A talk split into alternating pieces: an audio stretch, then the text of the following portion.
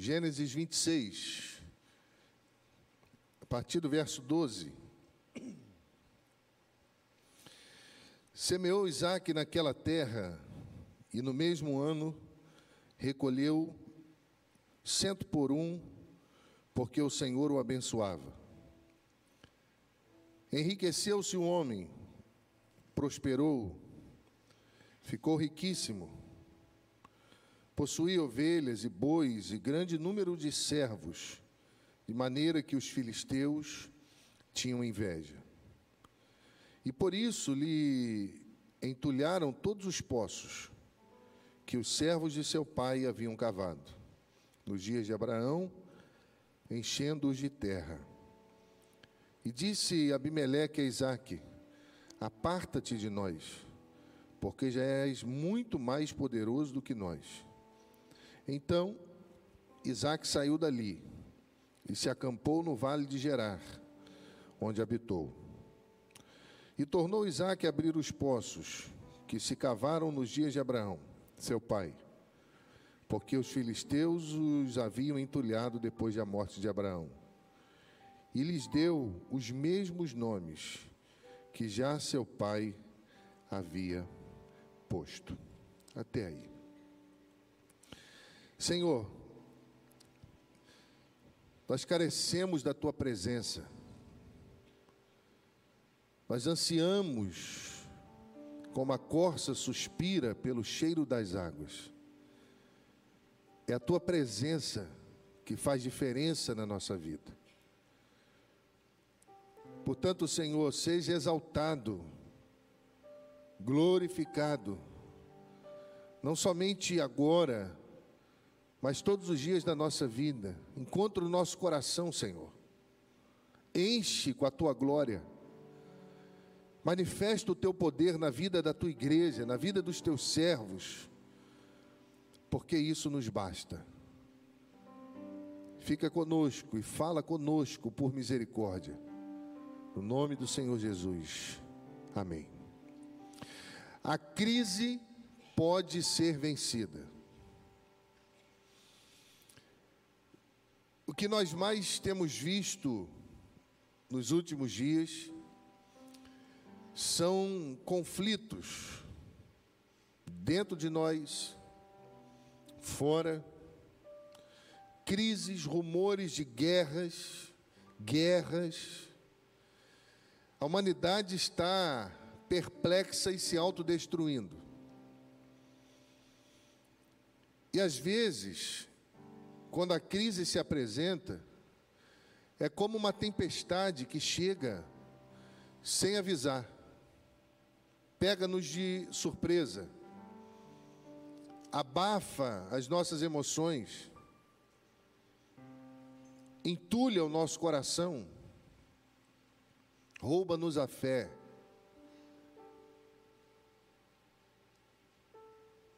E o texto que nós lemos apresenta um momento de grande crise na vida de Isaac. A fome havia tomado conta da terra e as opções mais relevantes aos seus olhos, aos olhos humanos, era descer ao Egito. Só que Deus se manifesta, se você for ler o verso 26, e Deus vai rechaçar essa saída que ele havia encontrado com as suas próprias emoções. Quando ele está direcionando a tomar essa decisão, Deus se manifesta e manda ele mudar a rota. A fome estava ali, ele percebe que a decisão que ele havia tomado não era aquilo que Deus desejava, e o final dessa história nos diz que, que ele vai habitar em Gerar, na região dos filisteus.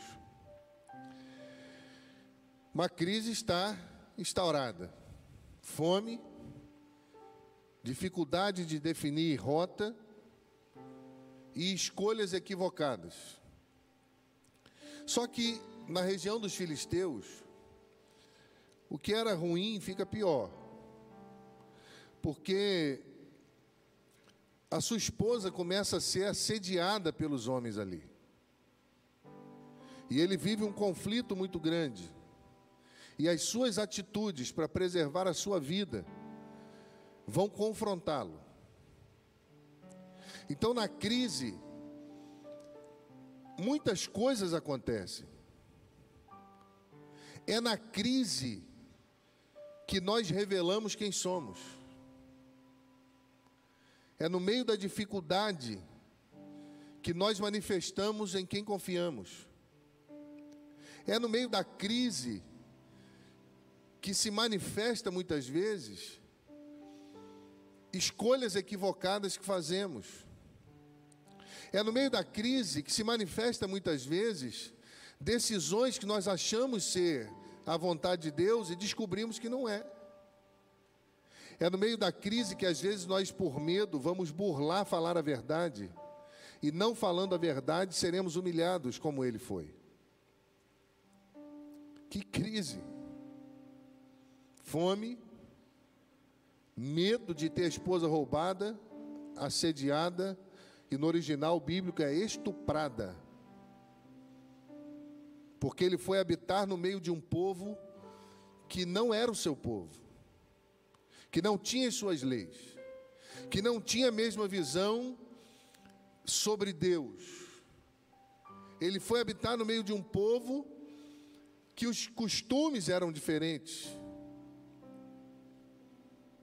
O rei daquele povo percebe que ele está acariciando sua esposa. E ele diz: Esse relacionamento de vocês, ela não é sua irmã, ela é sua mulher. Por que, que você fez isso? Porque algum homem poderia ter vindo e feito alguma coisa com ela. E o rei dá ordem ao povo que ninguém tocasse na mulher. E meus irmãos, não é muito diferente de vários relatos bíblicos que nós temos.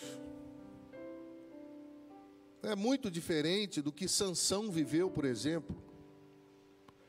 Sansão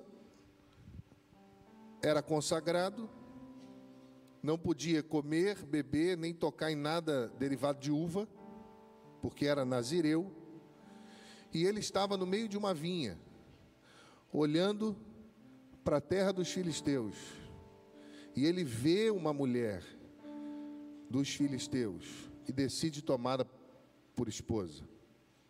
Ele vai, um povo que não era dele, uma cultura que não era dele, e ele então se casa com essa mulher. E o pai diz: Mas tem tanta mulher aqui no nosso povo. Não, mas eu quero aquela. E ele vai, se casa com essa mulher e vai fazer uma viagem. Some por alguns dias. Daqui a pouco ele volta para casa. Quando ele chega em casa, o pai da mulher tinha dado ela para outro homem.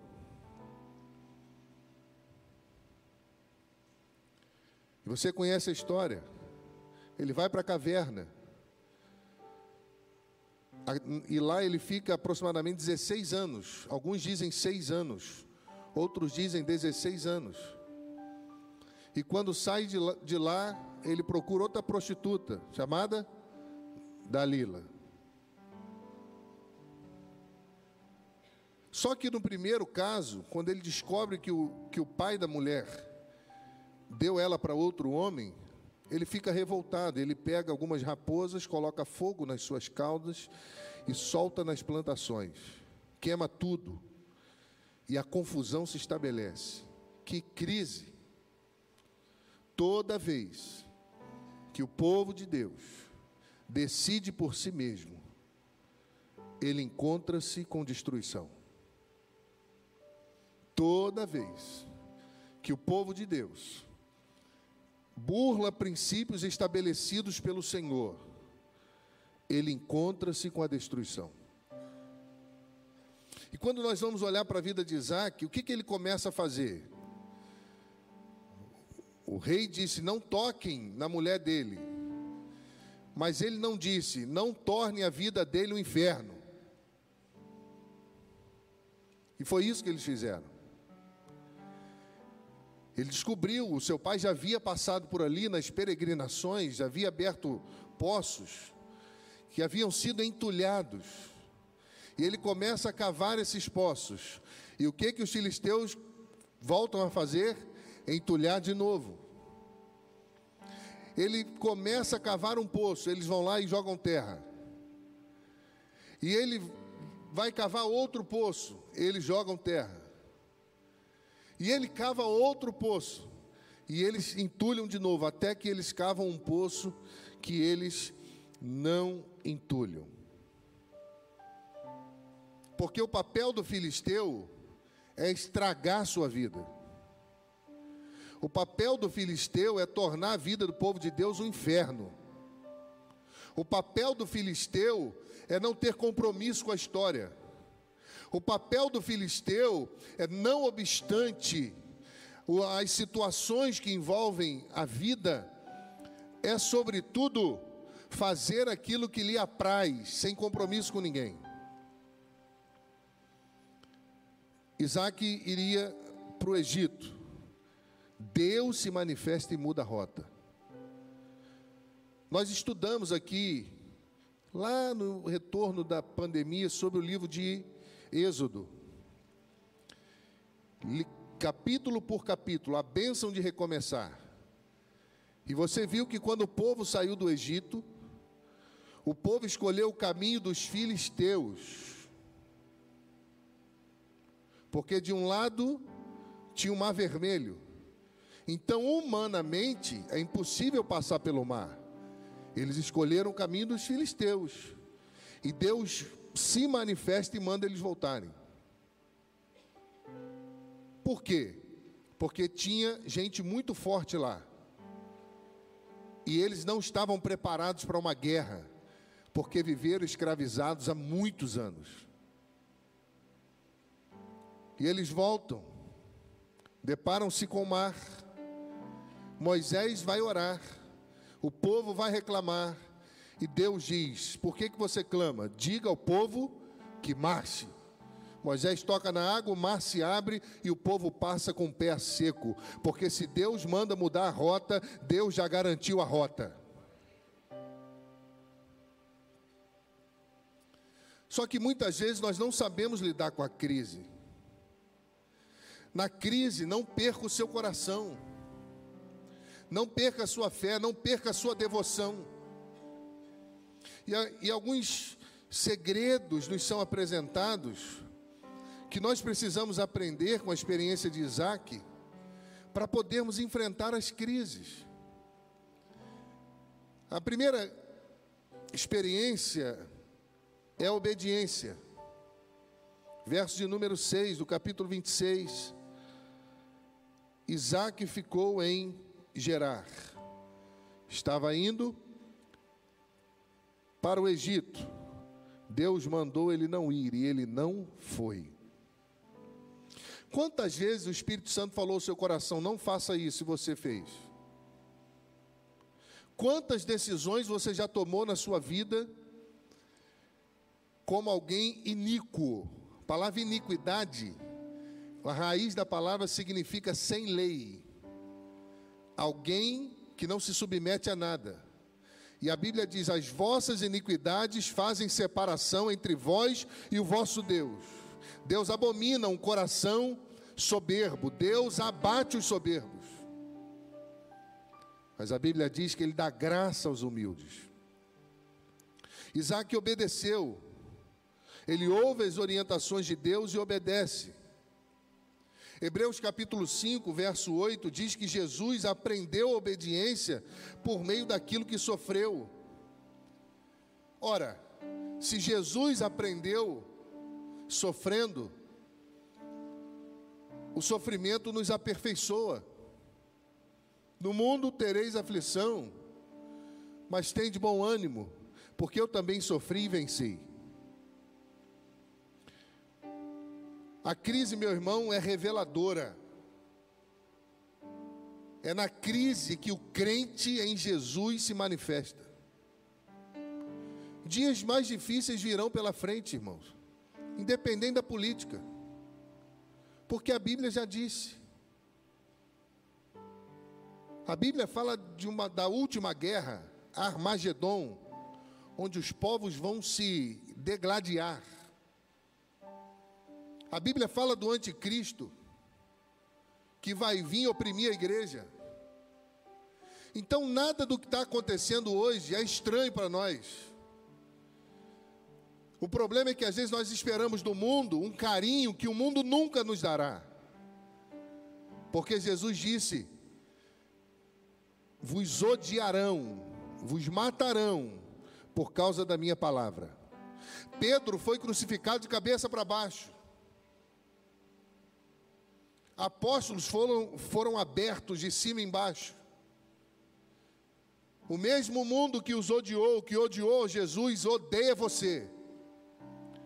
Por isso que não existe evangelho progressista. Existe evangelho do Senhor Jesus Cristo. As boas novas não são culturais, as boas novas são de Jesus Cristo. Então, quando eu olho para a obediência e para a vida com Deus, e para a crise da minha vida, isso revela muita coisa de mim. Isso revela muita coisa do meu coração. Provérbios 11, 18, verso B. Mas para que o que semeia justiça, haverá galardão certo. Isaac está em Gerar, a primeira prova. Ele mente com relação à sua esposa, com medo de morrer. E o que, que eu aprendo aqui? Mesmo obedecendo a Deus, nós continuamos sendo humanos. Mesmo obedecendo a Deus, o pecado jaz à nossa porta. Mesmo obedecendo a Deus, mudando a rota da nossa vida, se nós não vigiarmos, nós teremos medo, e o medo nos aprisiona, e aprisionados pelo medo, nós fazemos coisas que abominam a Deus. Isaac sucumbe à crise.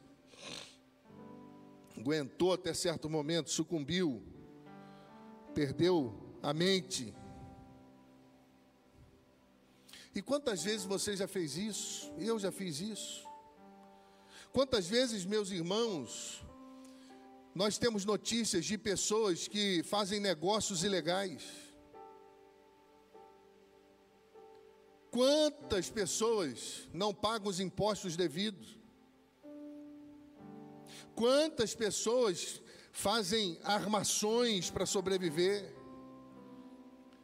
Quantas vezes nós já ouvimos da lei do mais esperto?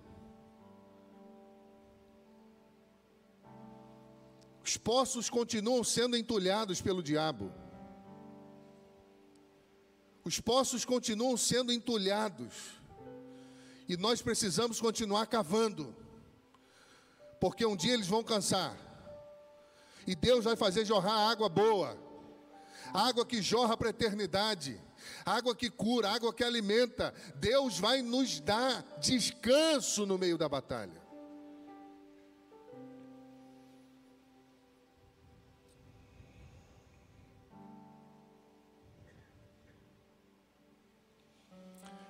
Pouco tempo atrás, alguns anos atrás, eu parei para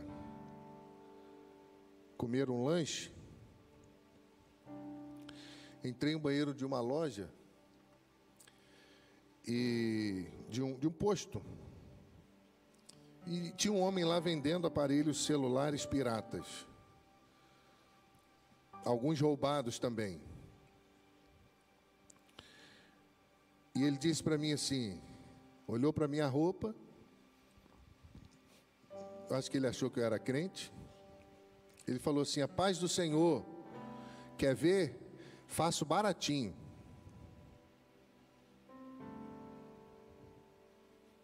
Me lembrei da África agora, quando estive em Moçambique. E fui no mercado municipal com o pastor da igreja de Beira, Igreja Batista de Beira. E ele parou em um lugar que parecia um monte de lonas com bambus. Muita gente. E ele disse: Eu vou ali, pastor, rapidinho e volto. E eu fiquei dentro do carro, com meu coração cheio de compaixão por aquele povo. Ele falou assim: vou deixar o vidro aberto por causa do calor. Mas o senhor fique atento, fique esperto. E ele foi, e eu estou olhando, e estou olhando pelo retrovisor, um cara atrás do carro assim andando, outro para outro lado, e eu comecei a me sentir como uma presa. Eu falei, Senhor, o que, que vai acontecer? Até que ele voltou, entrou no carro, quando ele levou a mão atrás para pegar a sua bolsa, ela não estava mais ali, e eu nem vi. A vida não é fácil. Não adianta você ter misericórdia se você não vigiar. Não adianta misericórdia se você não obedecer. E no caminho da obediência, não esqueça que você continua sendo humano. E na nossa humanidade, às vezes nós pecamos contra Deus. Na nossa humanidade, às vezes nós fazemos o que desagrada a Deus. E o que eu aprendo também é que obedecer não quer dizer que não teremos provações. Isaac vai para o lugar que Deus direcionou, o lugar mudou, mas a sua humanidade continua a mesma, passível de acertos e erros. Mesmo estando em obediência, irmãos, no lugar certo, cuide das suas atitudes, principalmente na crise, porque as pessoas não esquecem. Mesmo estando em obediência, não esqueça que você é humano. Abimeleque olhou pela janela, viu Isaac acariciando Rebeca. E sabe o que, que Abimeleque disse para Isaac? Mentiroso. Como é que você pode fazer isso? Você não é israelita? Você não é crente?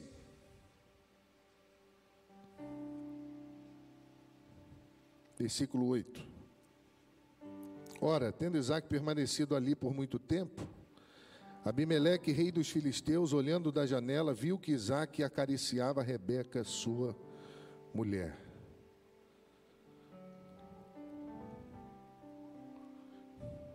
O que, que eu aprendo?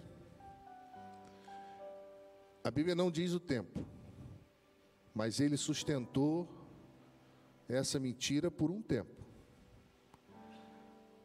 até o dia que ele foi descoberto, envergonhado. Primeira coisa que a gente precisa aprender, e eu e você, obedecer a Deus, buscando nos aproximar de Deus o máximo possível, porque Deus não se deixa escarnecer.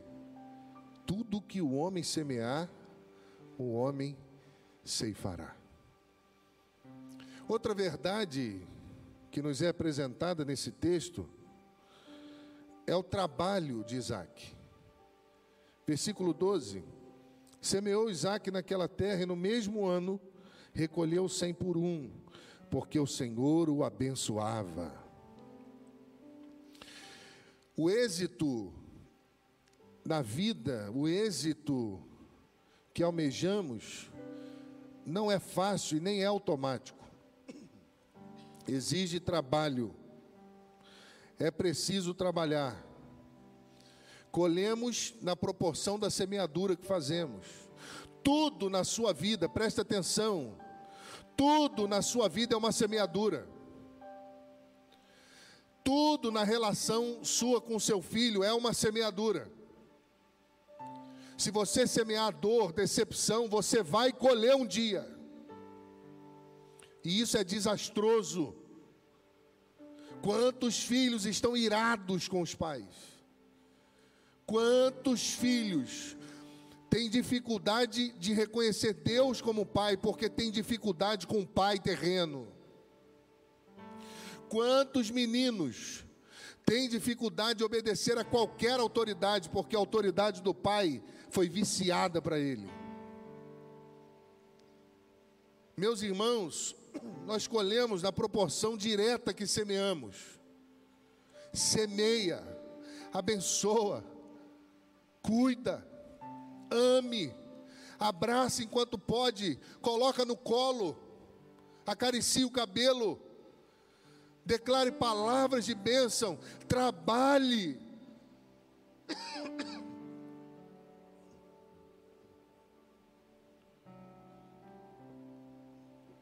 Alguém já disse que nós não podemos julgar cada dia pela colheita que fazemos, ou pela colheita que ah, colhemos, mas sim pelas sementes que plantamos. Quais sementes você tem plantado? Tem pais que trabalham uma vida toda, trabalham muito, mas semeiam destruição. Tem pais que são esforçados, mas alguma coisa está errada na relação conjugal, na relação com os filhos, despertando ira, despertando confusão, que nós temos plantado em tempos de crise, porque o que plantamos volta para nós, e nos tornamos aquilo que praticamos. Gálatas capítulo 6, versículo 7, o apóstolo Paulo disse: Não erreis, Deus não se deixe escarnecer, porque tudo que um homem semear, ele vai colher. Deixa eu falar uma coisa para você: você tem uma mulher só, uma vida só, um marido só. E você tem os filhos que Deus te deu. Você só tem um cartucho, que é essa vida. Você não vai reencarnar. Você não vai ter outra oportunidade. Você vai morrer e vai aguardar aquilo que Deus tem preparado para você. Hebreus 9, 27. A homem está ordenado nascer uma só vez e morrer uma só vez, vindo depois disso o juízo. Ponto. Você tem um cartucho só. Não erra. Ama essa mulher que Deus te deu. Ama esse homem que Deus te deu. Ama esses filhos que Deus te deu. Levanta todo dia e peça: Deus, não me deixe errar.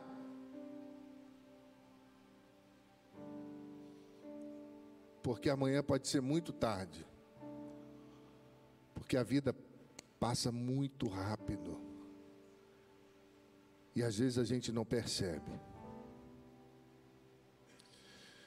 O que o texto mostra é que, mesmo estando em terra estranha, fugindo da crise e em crise consigo mesmo, houve um momento em que Isaac precisou olhar para frente e trabalhar. Diz o texto: semeou Isaac naquela terra. Tem hora, tem um momento que você vai ter que parar de chorar, vai ter que fazer alguma coisa. Sempre existe um momento em que você vai ter que parar de culpar o mundo de dizer que todo mundo está errado, levantar, sacudir a poeira, dar a volta por cima e começar de novo. E que bom que nós servimos a um Deus que é tão misericordioso, que ainda nos ajuda quando nós reconhecemos o nosso estado e nós pedimos que Ele nos auxilie no recomeço. Deus tem falado ao meu coração para para transformar as mensagens, a bênção de recomeçar, em um livro. Porque quantas pessoas precisam recomeçar? Só que a Bíblia diz que Isaac semeou, e o seu trabalho foi abençoado, porque Deus o abençoou. Os filisteus entulharam os poços mas Deus o abençoou. Não importa quantos poços você tenha que cavar, cave, se esforce, trabalhe, porque Deus está te abençoando, mesmo que você não esteja vendo. Lembra de Ezequiel 37? Deus levou Ezequiel num vale de ossos secos. E quando ele vai olhar, ele diz: E os ossos estavam sequíssimos. E Deus pergunta: podem viver esses ossos? E ele diz: Tu sabes. E Deus falou: Eu não, profetiza. Profetiza sobre os ossos. sobre o vale de ossos. E ele começa a profetizar, e ele diz: Enquanto eu orava, eu ouvia barulho de olho com osso, de osso com osso, eu ouvia barulho de umas coisas se juntando. Às vezes você vai orar e você não vai ver um exército restabelecido, você vai ouvir barulho, mas não tenha medo, é Deus trabalhando. E quando ele termina aquele processo, ele vê um exército com carne, restabelecido, não mais osso seco, mas um exército poderoso. É assim que Deus faz. Obedeça, trabalhe, se esforce, porque Deus vai te abençoar. Você crê nisso? Aonde está a prosperidade? A prosperidade está em obedecer. Eu tenho tantas dúvidas da minha humanidade, do meu futuro. Eu tenho tantos medos, eu tenho tantos questionamentos com Deus. Como é que vai ser, Senhor? Como é que vai ser a faculdade das crianças? Como é que vai ser isso? Vai ser aquilo? Uma coisa eu tenho certeza: Deus está no controle. Porque se Deus decide abençoar, ninguém segura. Pode entulhar o poço, que for, quantos forem, um dia a água vai jorrar. Gálatas capítulo 6, versículo 9. Não nos cansemos de fazer o bem, porque a seu tempo ceifaremos, se não havermos desfalecido. Continue, persevere, ame a Deus, obedeça a Deus, trabalhe, porque Deus está contigo. Foi fácil? Hum, nem um pouco. Verso 14 diz que ele enfrenta a inveja do povo. Verso 15 diz que ele enfrentou as artimanhas do povo. E no verso 16 diz que ele foi mandado embora. Vai embora, porque você está mais forte do que nós. Em terceiro lugar, além de obedecer e trabalhar, ele precisou persistir. Verso 17. Então Isaac saiu dali e acampou no vale de Gerar, onde habitou. Ele sai do meio do povo, e é nesse momento de saída que ele encontra um poço de águas vivas. Ou seja, no original hebraico, uma nascente de água. O que ele achava que era maldição, o que ele achava que era ingratidão, o que ele achava que era maldade, na verdade Deus estava usando para ser bênção na vida dele. Porque agora ele encontra uma nascente de água. Mas ali também enfrentou dificuldades com os pastores de Gerar. Contenderam com ele, dizendo: A água é nossa. E aí, se você for para o verso 21, o que, que ele faz? ele cavou novamente o poço. Depois, no verso 22, cavou de novo. E a Bíblia diz que não houve mais contenda, porque existe um momento que as contendas cessam. E aí ele chama esse poço de Reobote, uma palavra hebraica que significa alargamento, amplitude. Tem muito a ver com a prosperidade que Deus dá para pessoas que perseveram. Veja bem, Isaac vai se afastando da contenda, mas ele não desiste de lutar, porque ele estava firmado na palavra de Deus, que disse a ele lá atrás que o abençoaria. Se Deus disse que vai fazer, aguarde, porque Deus não mente. Se Deus disse que vai te surpreender, se prepare para a surpresa, porque vai ser lindo. Isaac estava firmado, ele perseverou, porque ele ouviu de Deus que o abençoaria. Verso 3: Habita nela, serei contigo, te abençoarei, porque a ti e a tua descendência darei todas estas terras e confirmarei o juramento que fiz a Abraão, teu pai. Ele chegava na terra, confusão, entulhava. Ele ia para outro lugar, confusão, entulhava. E ele perseverou até o momento que a água jorrou. Porque Deus não mente.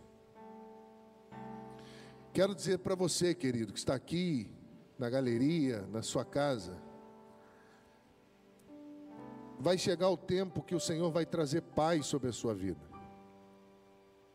Mesmo que você esteja sendo afrontado, perseguido, continue, fuja da contenda, não perca tempo com isso, você tem um trabalho mais importante a realizar.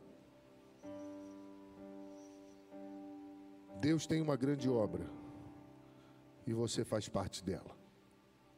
Quero concluir dizendo que depois de encontrar paz, Isaac vai para Bérseba.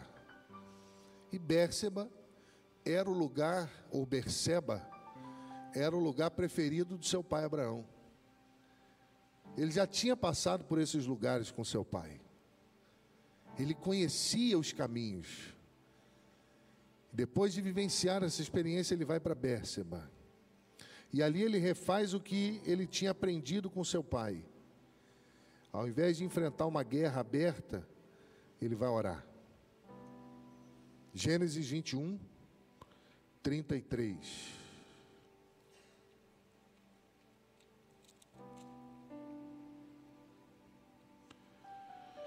Plantou Abraão tamargueiras em Bérseba e invocou ali o nome do Senhor. Gênesis 22, 19. Então voltou Abraão aos seus servos e juntos foram para Bérseba, onde fixou residência. Esse lugar não era estranho para Isaac. Ele sabia que ali existia um altar de adoração. Por que, que ele sabia? Porque ele viu o seu pai adorando muitas vezes ali. Verso 25 do capítulo 26. Então levantou ali um altar e, tendo invocado o nome do Senhor, armou a sua tenda e os servos de Isaac abriram ali um poço. Depois dessa trajetória toda, se você continuar lendo o texto, você vai perceber que depois disso tudo, Isaac decide voltar para sua terra, decide voltar para casa. E sabe o que, que eu aprendo? Ele venceu a crise.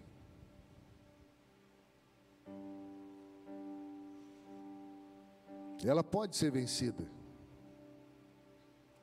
Se nós obedecermos a Deus, se nós trabalharmos com empenho e se nós persistirmos a despeito das más notícias que nos cercam. Deus tem um plano na nossa vida e isso não muda. Na crise, restabeleça o seu coração, traga à sua memória o que pode te dar esperança. O que você pode fazer, faça, mas o que você não pode, Confia que Deus está fazendo. Que Deus nos abençoe. Que Deus abençoe a sua vida. Que Deus abençoe o Brasil. Em nome de Jesus.